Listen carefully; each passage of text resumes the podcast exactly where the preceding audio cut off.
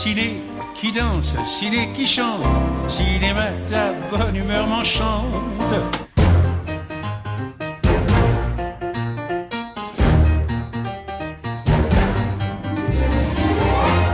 Bonjour et bienvenue dans Ciné qui chante, l'émission qui aime autant la chanson que le cinéma et réciproquement.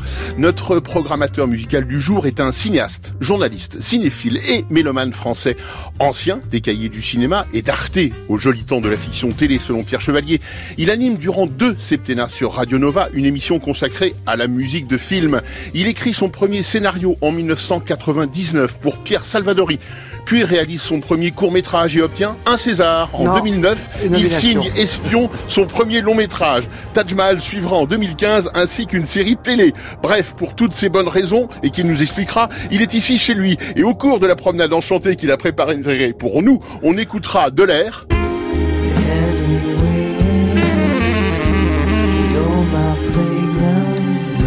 Du Serge. C'est le requiem du Bobby.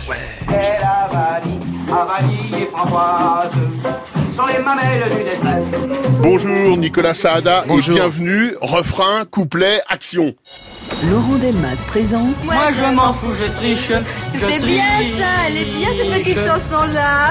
Les paroles sont très jolies. Ciné qui chante sur France Inter.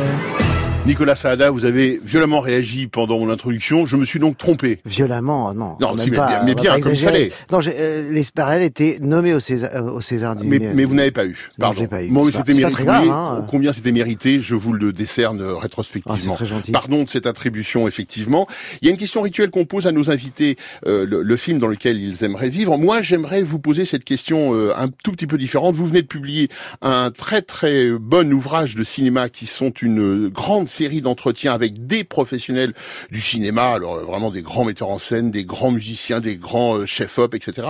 Est-ce qu'il y a un, entretien que vous n'avez pas fait et que vous auriez aimé faire avec euh, une star du cinéma mondial? Ah, vous dire du passé carrément ou... Oui, comme vous voulez, ou de maintenant, ou du passé. Oh. J'aurais adoré interviewer Robert Bresson. On va parler de Bresson tout à l'heure. Euh, Voilà, ça c'est parce qu'il n'y a, a, pas beaucoup de cinéastes français dans ce livre. Il y a Chabrol, euh, mais, mais, Bresson, c'est quand même quelqu'un qui a une pensée du cinéma qui est tellement unique, et c'est un tel, un tel artiste du cinéma que c'est vraiment quelqu'un que j'aurais aimé. Euh... Pas, pas facile, hein Ah bah non, sûrement pas, mais c'est ça, ça, qui est intéressant C'est ça. Un, un peu moins bavard que Chabrol, par exemple. Voilà, mais ce qui est intéressant dans l'entretien, c'est de construire quelque chose avec l'autre. C'est pas à vous que je vais raconter ça, mais c'est c'est quand même de l'ordre de l'échange. Et cet échange-là, il doit être euh, unique, différent et spécifique à, aux, aux personnes qui sont l'une face à l'autre. C'est précisément le titre de l'ouvrage, hein, Entretien, une conversation avec, ces, avec tous ces gens-là. Et c'est aux éditions Carlotta, on le recommande chaudement, parfaite lecture d'été, de plage, on va d'entretien en entretien comme ça, et c'est très très Oui, il n'y a pas d'iconographie, il n'y a pas de photo, rien qui se met entre Exactement. le lecteur et la, et, et la, lecture et le texte. Et je voulais vraiment réunir dans un même ouvrage euh, des entretiens que j'ai pu réaliser à l'époque euh, des cahiers du cinéma, de, de Radio Nova, euh, pour d'autres revues aussi. Euh, et aussi les, les rendre disponibles parce qu'on les trouve plus. Euh, on les trouve en tout cas pas sur Internet, heureusement, je me dirais en, en même temps. Et, euh, et, ça permet aux cinéphiles, aux cinéastes, aux profanes, à ceux qui aiment le cinéma, euh, de lire comme ça des, la parole de cinéaste qui est quand même la, la plus belle quoi sur Absolument. le cinéma. On le recommande chaudement, édition Carlotta. Votre premier choix, euh, Nicolas Saada, nous emmène en 1972 avec un film d'Ivan Dixon. Euh, vous nous en dites un petit peu plus, s'il vous plaît Vous allez me dire, c'est pas le film, c'est la musique. Complètement. Voilà, le, le film n'est pas inoubliable. Hein, film de Ivan Dixon s'appelle Troubleman. C'est un film qui, qui, appartient à ce qu'on appelle la black exploitation. Voilà. C'est un, c'est un cycle, je dirais, de films aux États-Unis qui a démarré. Euh, au tout début des années 70 avec Shaft, qui était un petit film produit par la MGM, réalisé par un très grand photographe. Sandby, c'était un photographe avant d'être un réalisateur, Gordon Parks. Et, euh, et, voilà que ce film devient, à la, à la, surprise de tous, un énorme succès, et puis lance une, une mode de film avec des héros euh, policiers, euh, truands, euh, afro-américains. Et euh, ça va être aussi une manne euh, pour les studios, mais aussi un, une, une, source d'inspiration nouvelle pour toute la musique funk et soul. C'est-à-dire que d'un seul coup, cette musique qui parlait euh, des rapports humains, de sensualité, d'amour, commence à se poser des questions sur la situation sociale des États-Unis et s'empare de ces films pour en faire un deuxième film. Donc il y a Curtis Mayfield qui fait Superfly et il y a Marvin Gaye qui fait un de ses plus beaux albums qui est euh, Trouble Man qui est un album que, que je trouve euh, somptueux, qui est à la fois un album instrumental, il y a des chansons, il y a des morceaux de Troubleman qui ont été samplés par NTM. Euh, et moi, c'est vrai que j'ai été j'ai plutôt baigné dans la soul music, on, en parlera de tout ça, mais j'ai grandi avec la soul music, j'aimais la soul music plus que le rock, parce que j'avais l'impression, mais ça c'est vraiment un point de vue d'adolescent euh, rétrospectif, hein, que la musique euh, rock blanche, elle, incarnait une espèce d'impatience comme ça, de, volonté de rencontrer l'autre, la, la, la, jeune fille, la sexualité, alors qu'il y avait quelque chose dans la musique euh, afro-américaine, dans la soul, dans la funk. J'ai toujours les Rolling Stones ont l'impression qu'ils veulent absolument faire l'amour, alors quand on écoute Marvin Gaye, on a l'impression qu'il a déjà fait l'amour. Voilà, c'est ça la grande différence entre les deux. On écoute tout de suite Marvin Gaye.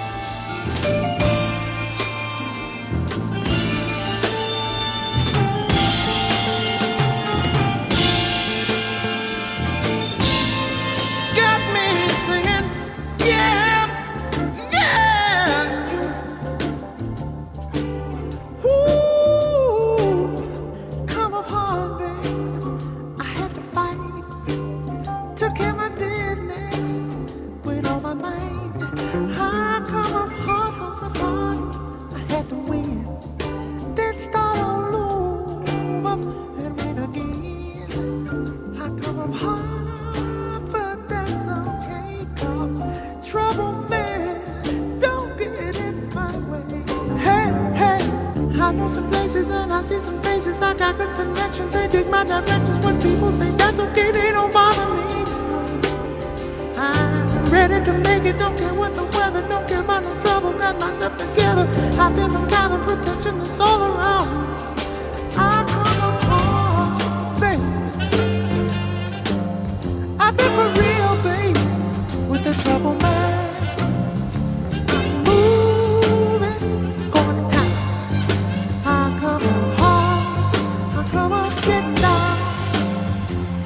Pour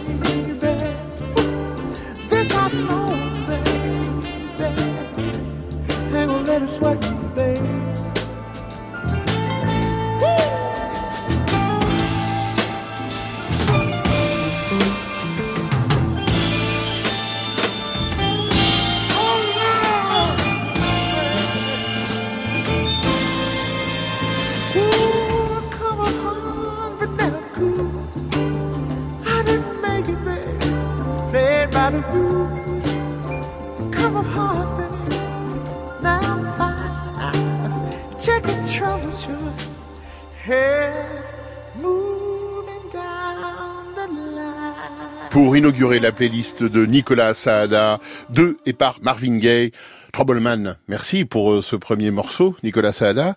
On va passer maintenant à euh, des, des artistes français que vous connaissez Parce que vous avez travaillé avec eux. Nicolas Godin, Oui. euh, c'est R. Nicolas Voilà, Godin. euh, exactement. Jean-Bernard Dunkel. Euh, j'ai travaillé avec Nicolas sur un court métrage, sur un long métrage Taj Mahal. Et, et donc je me suis posé la question parce qu'on m'a demandé des chansons françaises, des chansons pas françaises. Et, oui, nous avons des contrats, nous. Et euh, est-ce que cette chanson rentre dans les quotas de chansons françaises? on, ne sait pas. on en parlera C'est pas, vrai c'est pas grave. que, que la French Touch, c'est quand même très important. C'est Bah, bien c'est- sûr. c'est une génération de musiciens qui a, qui a changé la musique, Mm. qui a fait voyager la musique française dans le monde. Ils ont assumé de chanter en anglais avec beaucoup de, de courage, à une époque où justement les quotas imposaient euh, des passages de chansons françaises sur les radios, Mm. et ils ont bravé cette, euh, cette loi des quotas. Et, euh, et, et je pense que pour les cinéastes, les musiciens sont vraiment euh, les précurseurs de, de quelque chose qui est en train de aujourd'hui de se passer. C'est-à-dire que les musiciens, ils ont connu de plein fouet il y a une quinzaine d'années l'arrivée euh, des plateformes musicales, du piratage. Ils ont, ils ont, ils ont fait face avec euh, beaucoup de courage à, à cette récession dans leur industrie, qu'on a regardé dans d'autres industries de, de l'art avec un peu de, de condescendance, euh, de paternalisme, alors qu'en fait c'est c'est les grands artistes qui, qui ont c'est les grands artistes qui ont pris ça dans la figure les premiers quoi et euh, et puis euh, là on va passer à un morceau Voilà. de, de la bande sonore de Virgin Suicide c'est ça? Exactement, mais oui, vous avez bonne mémoire sur votre propre. et euh, je joue à celui Non, qui pose la je question. Je- je mais vous- euh, et donc j'ai choisi ce morceau parce qu'en fait pour moi c'est c'est un, un, un moment très important pour Ouais. le cinéma et la musique Virgin Suicide le morceau a 20 ans. Et c'est euh, l'irruption dans le cinéma dans la musique de quelque chose qui est complètement nouveau d'une voix nouvelle. Euh, celle de R qui, qui déjà faisait des- beaucoup de, de choses à l'époque hein. celle donc de cette French Touch et puis celle de Sofia Coppola qui est une cinéaste que je trouve euh, très précieuse très importante pour le cinéma euh, d'aujourd'hui d'hier elle a apporté quelque chose qui n'est pas de l'ordre de, ce, de cette rhétorique qu'on a aujourd'hui sur euh, les femmes qui font des films, les hommes qui font des films. Elle, a interrogé ce qu'il y a de féminin et de masculin dans le cinéma. Et ça, c'est c'est très important, cette question du féminin et du masculin, parce qu'elle nous concerne tous et toutes, fatalement. Et moi, c'est c'est un cinéma qui m'a appris quelque chose. Comment regarder euh, l'adolescence, euh, euh, la jeune femme, la jeune fille, d'une autre façon, avec euh, avec une délicatesse qu'on retrouve parfois chez Jane Campion, chez Varda. Et aujourd'hui, on est dans un dans un moment où les artistes, pour, pour s'affirmer, doivent euh, être dans une espèce d'exercice de domination, de maîtrise, de contrôle euh, sur le spectateur. Et ce qui est beau avec les films de Sofia Coppola, c'est qu'on est sur la délicatesse, sur la grâce, sur l'idée qu'il y a un échange possible entre un film et son spectateur. Ça, j'adore. On écoute un petit extrait en version française d'abord, et puis la musique de fin du générique. On a tant parlé de ces filles au long des années. Mais nous n'avons jamais trouvé la réponse. En définitive, qu'importe l'âge qu'elles avaient. Qu'importe même qu'elles aient été des filles. Seul compte le fait que nous les avons aimées et qu'elles n'ont pas entendu nos appels. Qu'elles ne les entendent toujours pas là où elles se sont retirées pour être seules à jamais. Là où les pièces manquantes manqueront à jamais.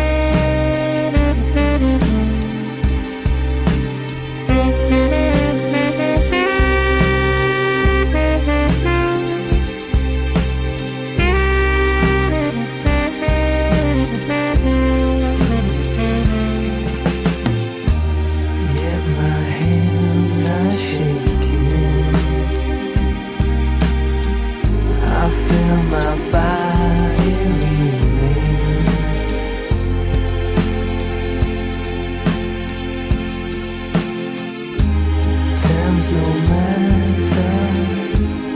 I'm on fire.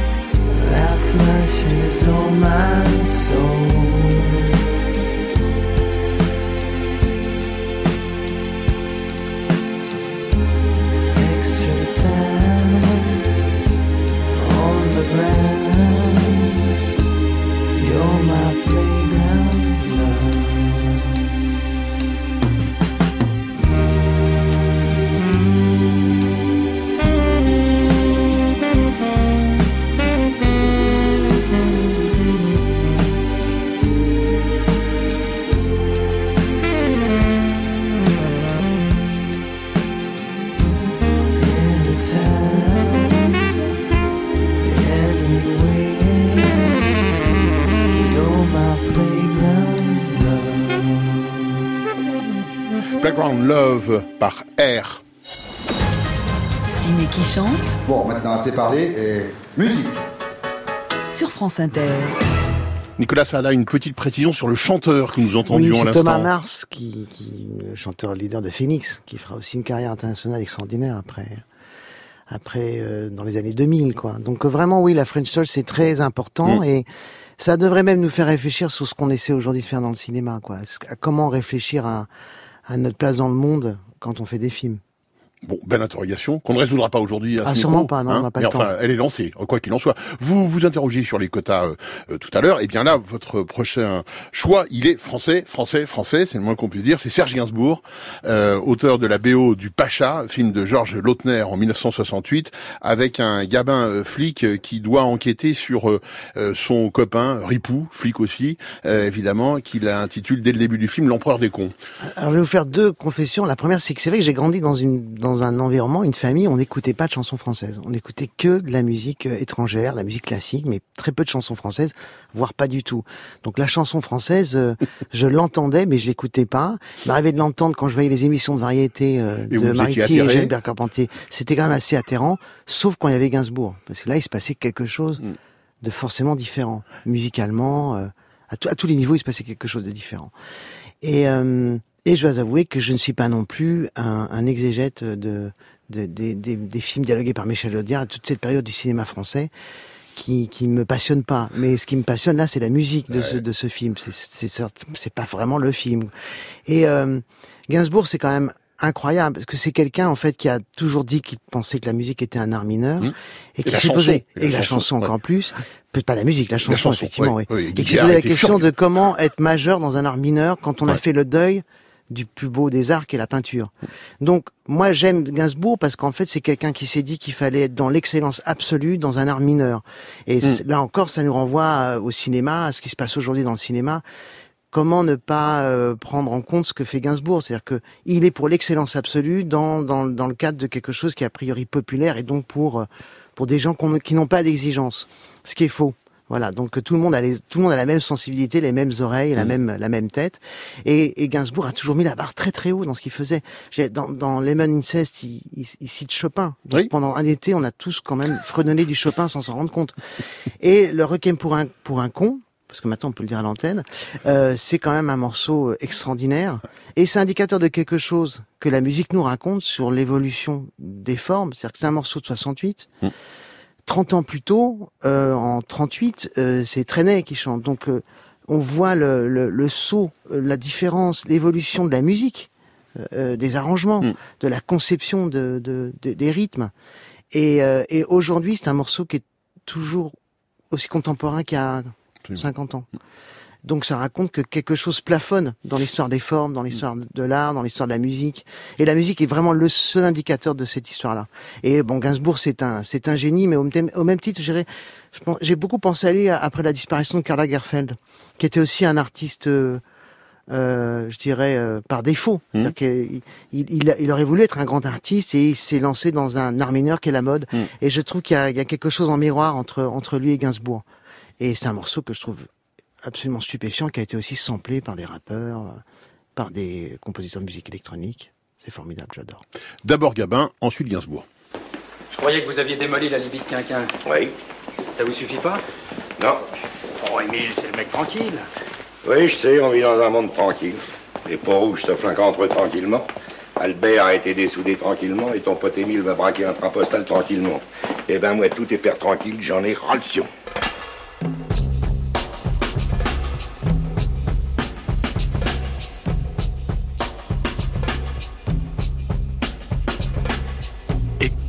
Les orgues, elle joue pour toi. Il est terrible, cette terre-là. J'espère que tu aimes, c'est assez beau, non? C'est le requiem pour un con. Ouais, je l'ai composé spécialement pour toi, à ta mémoire de scélérat. C'est un joli thème tu ne trouves pas hein, semblable à toi-même. Pauvre con, voici les orgues qui remettent ça. Faut que t'apprennes par cœur cette terre-là. Que tu n'es pas même une hésitation sur le requiem. Pour un con, quoi tu me regardes, tu n'apprécies pas.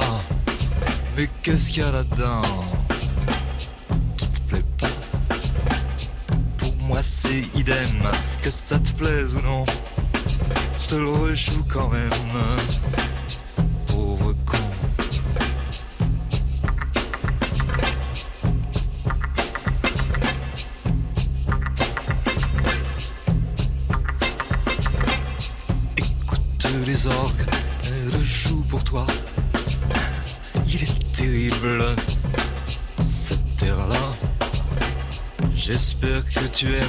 C'est assez beau,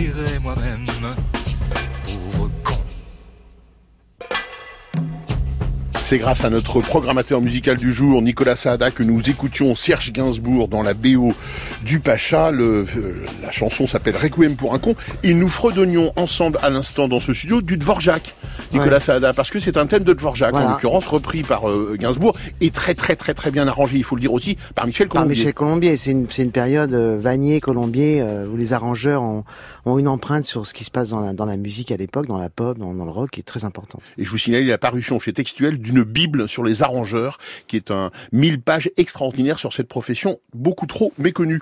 Nous passons maintenant à un certain film, le Taj Mahal en 2014, euh, de Nicolas Saada, votre second long métrage euh, pour le cinéma à ce jour. Alors, euh, je, me suis permis de prendre un morceau tiré de la bande son de Taj Mahal, parce que la programmatrice de l'émission, Mathilde, m'a dit, vous pouvez aussi euh, Mais il a eu raison. citer des morceaux euh, Mais de, oui. de- de- des films sur lesquels vous avez euh, travaillé. Donc, euh, Et au contraire, ça nous intéresse bigrement justement de vous entendre là-dessus. Bah, C'est-à-dire que la musique, euh, dans, dans mon travail d'écriture euh, et, et, et, de réalisateur, euh, m'aide énormément. Ouais. Elle m'aide à même à trouver des, des, des, des idées, à, à faire venir des images et même à, à construire des intuitions. Mm. Et en l'occurrence, je ne trouvais pas la fin de Taj Mahal, qui est donc l'histoire de l'expérience de cette jeune femme qui traverse euh, Un épisode terroriste, il faut dire, pendant dans une un- attaque terroriste à Bombay. Voilà. Et, euh, et à la fin du film, elle rentre à Paris et la, la jeune femme qui m'avait raconté cette expérience m'avait fait tout un résumé de, de, de tous les incidents, de toutes les réminiscences, de toutes les angoisses que avait suscité euh, cette, euh, cette épreuve. Et je cherchais la, la, la scène, quoi. Je trouvais pas la scène. Et puis j'écoute par hasard cette chanson de Nick Drake, qui est un chanteur de, de folk euh, assez culte, Mm. anglais, euh, euh, qui s'appelle Riverman. Et je lis les paroles. C'est très important de lire les paroles, parce que on a tendance toujours à mettre des musiques euh, qu'on aime sans faire attention aux paroles, Mm. surtout quand c'est des musiques étrangères. Mm. Moi, je me souviens d'une- d'une publicité pour une pour une grande marque de voitures. Ils avaient mis euh, Walk on the White Side, alors que c'était très bien pour les plans qui, qui l'ont de la voiture qui longeait la route. Mais dès qu'on passait dans la voiture avec toute la famille et qu'on entendait les paroles qui sont quand même d'une obscénité absolue Absolu. de c'était ça faisait quand même très très bizarre. Donc, dans les paroles de, de Riverman, au- au-delà de la musique, il y avait cette idée d'une jeune femme qui parle à une espèce d'oracle Mm. pour lui demander un peu quel est le sens de la vie. Et je trouvais que ça allait bien avec l'idée d'une scène de fin. Et puis j'ai trouvé cette scène de fin qui se passe dans un café et le film se termine sur une terrasse de café vide, ce qui est un peu vertigineux quand on, se- quand on se dit que c'était un an Mm. avant euh, ce qui s'est passé à Paris euh, pendant, pendant les attentats du Bataclan. Et j'ai lu quelque part que c'était une musique qui était basée sur deux choses, la consolation et l'irrésolution, parce que musicalement, le, le- le thème est irrésolu. Le thème ne trouve pas de fin. Euh, c'est très savant musicalement. Donc voilà, ça, ça et ça, ça, ça racontait vraiment ce que j'avais envie moi de raconter. Et j'ai trouvé cette scène grâce à cette chanson. Et souvent, la musique m'aide à trouver euh, des solutions de cinéma. Introduit par euh, Nicolas Saada lui-même, son auteur, et bien voilà le dialogue final et le générique de fin de son film Taj Mahal. Ça va toi sinon tu, tu fais toujours de la photo, c'est ça? Non, euh, du, du cinéma. Je vais faire une école ici, je passe le concours. Ah super, super dis donc. Oui. Bon écoute, j'ai plein de trucs à faire en fait, il va falloir que je te laisse. Ah, tu salues ton père pour moi, il va bien? Oui, oui, ça va. Ça va. Ok. Bon ben, au revoir. Oui, au revoir. Bonjour madame, vous me désirez? Euh, je sais pas. Un café, un thé, un jus d'orange peut-être? Je sais pas.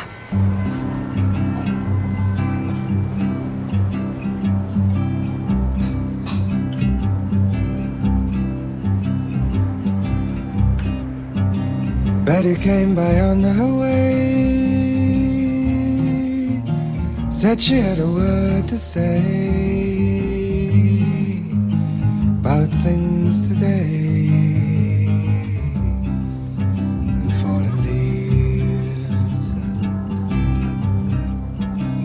Said she hadn't heard the news. Hadn't had the time to choose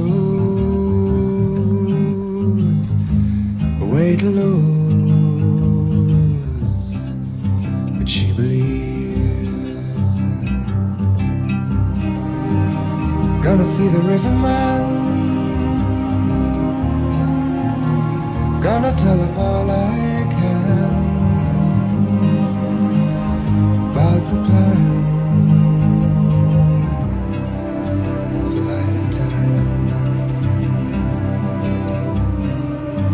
If it tells me all he knows about the way his river flows and all night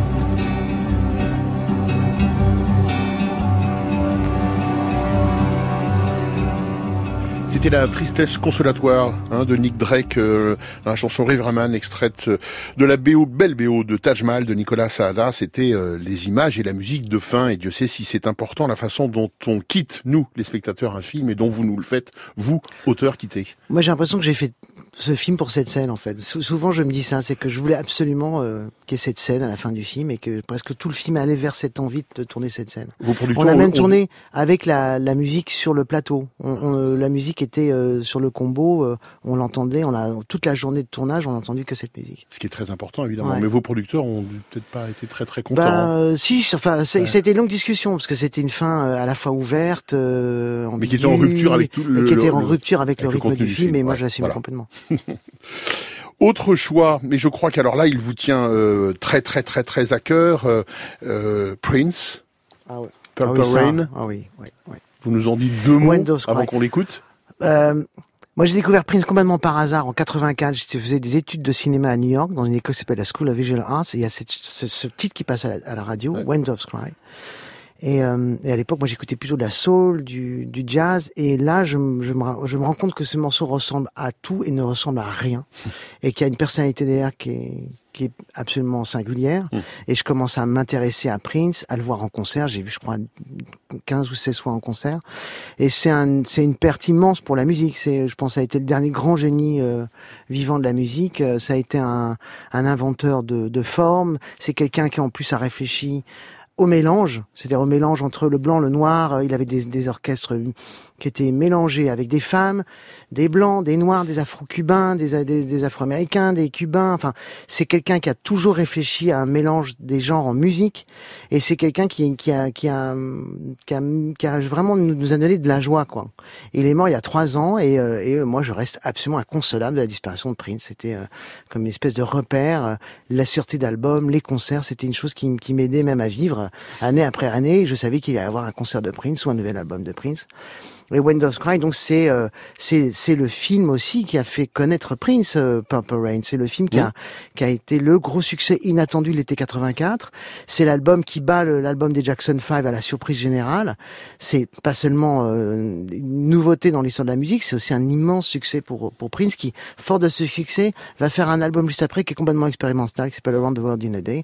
Et il aime l'expérience. Donc c'est un vrai artiste, un, un artiste qui veut, euh, comme Gainsbourg d'ailleurs, il y a cette idée d'excellence et, euh, et dans un art qu'on considère comme mineur. Et When Doves Cry, c'est une chanson qui est pas qui est pas éloignée finalement de Playground Love ou même euh, le Nick Drake. C'est il y a quelque chose de l'ordre de la plainte et de la tristesse. Et c'est c'est c'est pour moi c'est.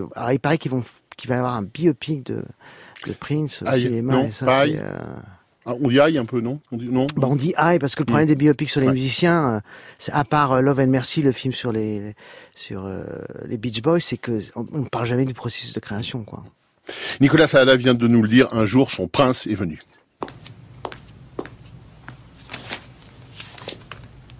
Tu as des problèmes? Non. Non. Elisa Windy, où elles sont? Bon, allez, ça ne fait rien. Maurice dit qu'il y a un nouveau groupe qui s'appelle euh, Apollonia 6. Tu en as entendu parler? Non. Il m'a même dit que c'était extra. Il m'a dit aussi, Billy, ses filles vont te plaire. Et ça me pose un petit problème. De quel genre Ben, J'ai trois groupes pour la soirée. J'en ai pas besoin de quatre. Ça veut dire que l'un de vous va être obligé de s'en aller. Il faut se mettre à ma place.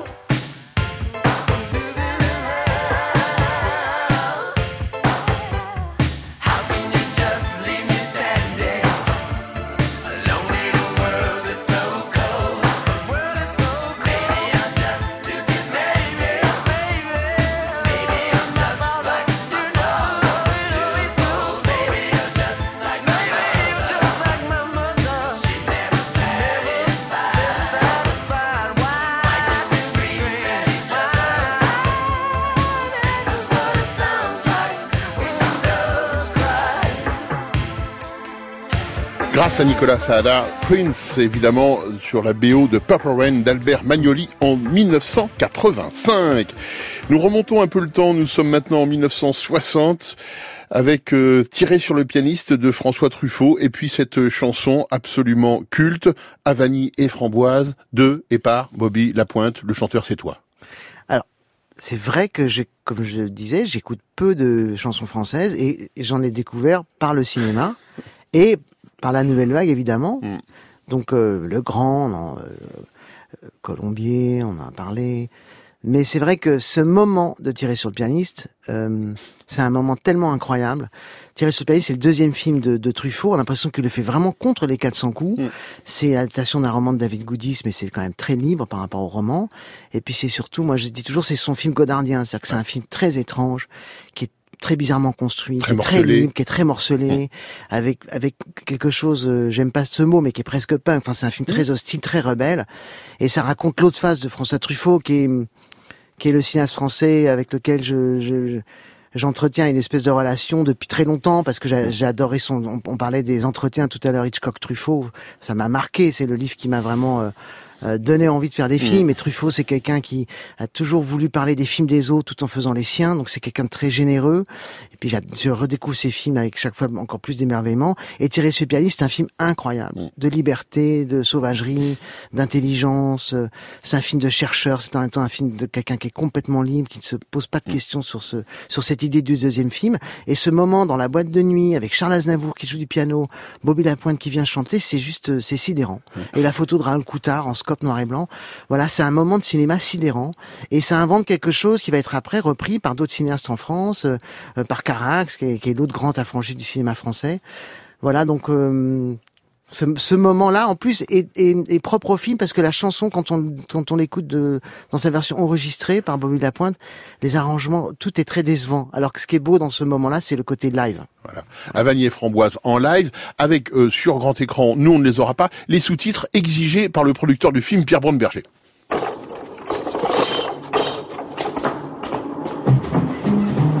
Elle s'appelait Françoise, mais on l'appelait Framboise. Une idée de l'adjudant qu'elle avait très peu pourtant décidé. Elle nous servait à boire dans un bled du Maine-et-Loire. Mais c'était pas Madelon, elle avait un autre nom. Et puis d'abord pas question de lui prendre le menton. D'ailleurs, elle était dentiste, elle Avani, Avani et Framboise. Sont les mamelles du destin. Pour sûr qu'elle était dentiste. C'est plus près que les Caraïbes. C'est plus près que Caracas, qu'est-ce plus près que Pézenas, je ne sais pas. Et tout en étant française, était tout de même antibaise. Et bien qu'elle soit française, et malgré ses yeux de braise, ça ne me mettait pas à l'aise de la savoir antibaise. Moi qui serais plutôt fou qu'elle avanie, avanie et framboise. Sur les mamelles du destin, elle avait peu d'avantages pour en avoir davantage. Elle s'en fit rajouter à l'institut de beauté. Ah, ah, ah. On peut dans le Maine-et-Loire s'offrir de beaux seins en poire. Il y a un institut d'Angers qui opère sans danger, des plus jeunes aux plus âgés. On peut presque tout changer, excepté ce qu'on ne peut pas. Quelle avalie, avalie et framboise sont les mamelles du destin. Davantage, davantage, avantage, davantage. Quand elle revint avec ses seins angevins, deux fois dix. Permets donc que je lui dise cette poitrine angevine. Mais elle m'a échappé, a pris du champ dans le pré, et je n'ai pas couru après, je ne voulais pas attraper une angevine de poitrine. Moralité, Avani et Mamelle sont les framboises du destin.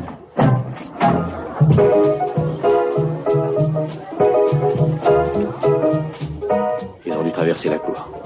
Ils n'avaient pas l'air d'en vouloir à sa peau, non plutôt envie de discuter, de parler affaires. Quel genre d'affaires, ça tu t'en doutes? Chaque fois que tes frères chéris s'occupent, et le premier à se brûler, c'est ce grand imbécile de Chico. Allez, allez, descends en marche quand il est encore temps et souhaite-lui bonne chance. Bonne chance. Ciné qui chante Alors pour l'inspiration, musique. sur France Inter. Nicolas Saada, nous en venons à Robert Bresson. Vous nous en disiez un tout petit mot en, introduction, et c'est un choix euh, très très particulier parce qu'en plus c'est un film euh, dont on peut pas dire qu'il soit l'un des plus connus de, Bresson. Quatre nuits d'un rêveur, d'après une nouvelle de Dostoïevski, qui, excusez-moi du peu, a été euh, d'abord adapté par Visconti, puis par Bresson et récemment encore par Paul Vicchiali. C'est dire si ce texte intéresse les cinéastes. Ben, c'est un c'est un récit sur la, la, la possibilité de l'amour, C'est ça. sur l'idée que l'amour ça ça peut se rejouer euh, euh, d'une manière ou d'une autre, Mm. et sur la promesse peut-être d'un amour qui finalement, euh, je, je vais pas divulgacher la fin du film, mais voilà, qui est peut-être celui qu'on qu'on qu'on espérait. Et on y entend une chanson, alors une chanson oui, brésilienne. brésilienne. Vous nous en dites un peu plus moi, Je crois qu'il y a un lien de façon entre Bresson et la nouvelle vague. Je sais qu'aujourd'hui, on a envie de, de un peu de de casser toutes les Mm. écoles, de dire que le cinéma français, c'est une grande histoire, euh, qu'il n'y a pas eu d'école. Non, c'est pas vrai. Moi, je suis très attaché à la nouvelle vague. Je pensais une école, une école qui est liée à un moment où effectivement des cinéastes ont vu des films d'autres cinéastes. Bresson faisait partie de cela en France. Et, euh, et cette école, elle est aussi importante que l'impressionnisme. Voilà. Bon, moi, je continue à, à, à très attaché à cette idée de la nouvelle vague. Et Bresson, par rapport à la nouvelle vague, c'est un des pères fondateurs. Et c'est quelqu'un aussi qui va s'en affranchir. Et quand il tourne en 74, 75, euh, Quatre nuits d'un rêveur. 71, un peu plus, peu 71, importe. pardon, mais euh, il fait un film libre sur la jeunesse de son temps, avec euh, sa poésie, et en même temps, il laisse entrer dans son film des choses qui n'ont rien à voir avec son univers. En l'occurrence, un musicien brésilien qui s'appelle Marco Ribas, qu'on connaît peu, Mm. qui fait partie un peu de l'après-Tropicalia au Brésil. Alors c'est étrange que je voulais mettre un morceau de musique brésilienne sans imaginer une seconde qu'on, que Joël Gilberto euh, euh, disparaîtrait euh, la veille de l'émission. Donc c'est une manière aussi de parler de la musique sûr. brésilienne, qui est une musique que j'adore, qui est une musique très lettrée, très savante et en même temps populaire. Donc ça, ça, ça renvoie à ce qu'on se disait tout à l'heure sur ce mélange d'exigence et, et d'ouverture dans, dans, dans les grands arts populaires. Et la musique en est, en est, en est la preuve. Qu'on, on si, on pouvait, si on pouvait faire des films qui ressemblent à des morceaux de, de Bossa Nova ou Serge Gainsbourg pour le grand public, ça serait formidable. Mais c'est pas, le- c'est pas le cas en tout cas en France en ce moment. Mais là, avec avec cette musique brésilienne, Bresson sort un peu de de ce qu'on connaît de lui, c'est-à-dire de- plutôt Oui. des- des- de la musique classique, du Bach. Et Et il laisse entrer dans son film un moment qui est poétique. Les deux amoureux longent les quais de Seine, puis ils entendent une musique.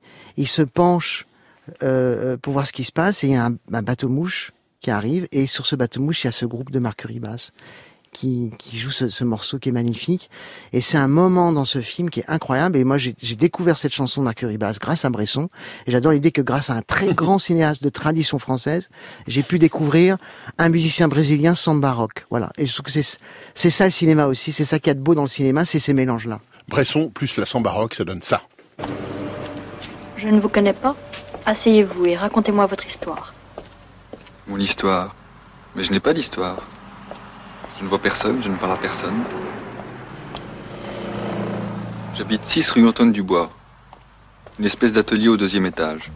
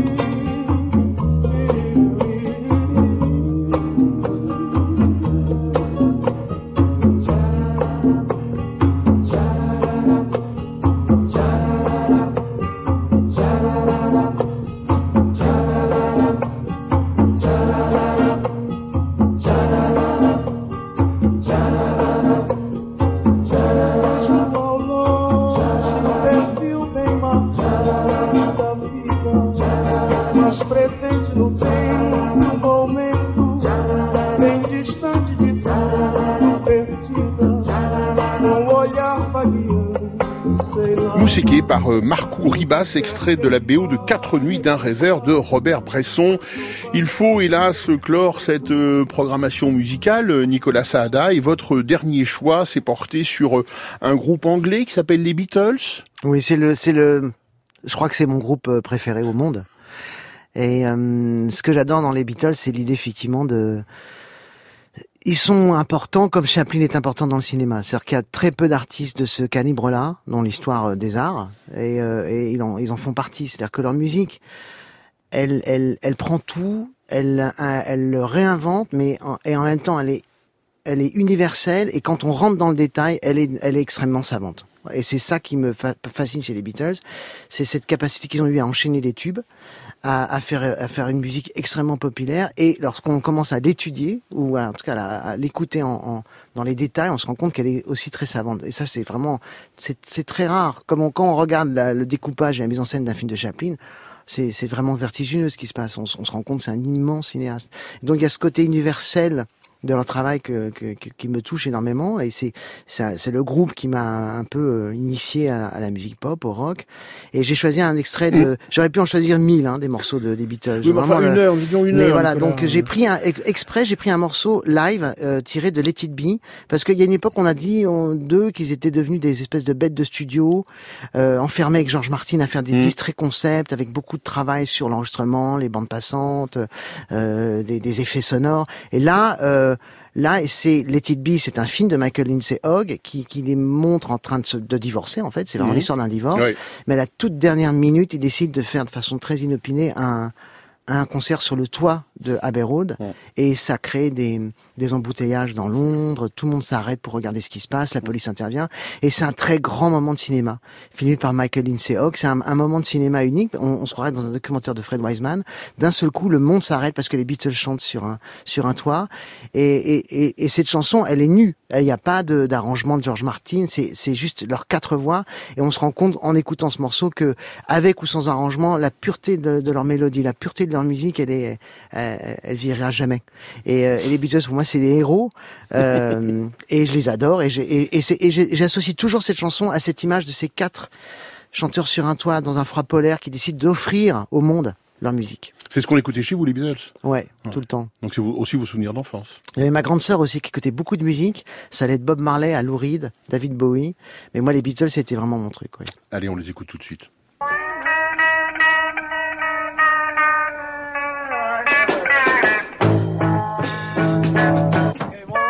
Middle eighth and one, two, three.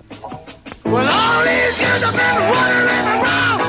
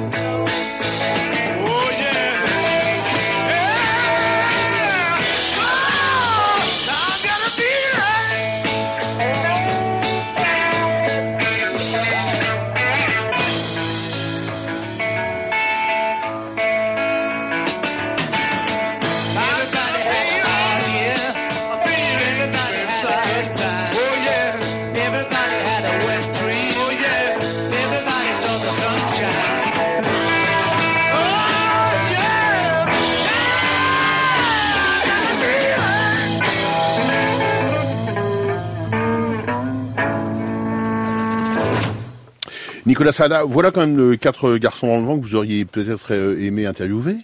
Oui. Et alors? Bah, bah, Paul, Eh est, oui. Paul est toujours vivant. Donc, Oui. euh, Bon, ça sera peut-être un jour. Ah oui, ça, ça serait un rêve de rencontrer Paul McCartney. Euh, Et mais- vous feriez une euh, donc un, un appendice euh, à votre une mise à jour, ouvrage, une mise à jour jour. avec d'autres entretiens. Ça serait formidable de faire ça. On rappelle que donc l'ouvrage est euh, publié par euh, Carlotta hein, et que vous y faites euh, recension en quelque sorte de, de beaucoup beaucoup d'entretiens que que vous avez eu avec euh, énormément de cinéastes. Vous disiez que vous vous placiez dans l'affiliation du, du Hitchcock Truffaut. Ah, je vais pas me placer dans l'affiliation d'Isque Truffaut parce que c'est un, un livre monumental quand même. Et c'est un livre qui est en plus le fruit d'un travail euh, très précis. Hitchcock avait, avait accordé vraiment du temps à Truffaut. Ils sont vus euh, très longtemps. Euh, j'adorerais faire un, un travail comme ça, juste avec un cinéaste, de, de, de couvrir toute son œuvre et de passer du temps avec lui. Mais j'avais envie de, de mettre en avant la parole de ceux qui font les films parce qu'elle euh, elle nous éclaire euh, tout autant que, que d'autres. Et en plus, euh, le travail c'est très très intéressant parce que ça ça aide à comprendre aussi ce qu'on regarde. Euh, moi, en tout cas, comme cinéaste, ça m'aide. Leurs leur paroles m'aident, elles m'inspirent, mais aussi elles me, aussi à avancer sur euh, des questions de cinéma. Merci beaucoup Nicolas Sada. Je rappelle que votre ouvrage est publié aux éditions Carlotta et merci surtout d'avoir si bien joué le jeu de la programmation musicale. Cette émission a été parfaitement et patiemment préparée par Mathilde Verfailly et Margot Page et avec l'appui sans faille d'Hilario Mathias d'Acosta. Elle a été merveilleusement réalisée par Sonia Leglen avec à ses côtés aujourd'hui Elisabeth Collet. Merci enfin à Thierry Dupin, notre conseiller en bonne note. Et puis on reste en contact via le podcast et franceinter.fr assurément. Alors, rendez-vous demain, même lieu, même heure, avec un nouvel invité. D'accord, ça oui, mais alors qui? Quel invité? Indice sonore. De nuit, je parle je parle seul. Je te parle tout seul pour te dire des choses nouvelles. Et oui, notre invité sera un chanteur, vous l'aurez deviné.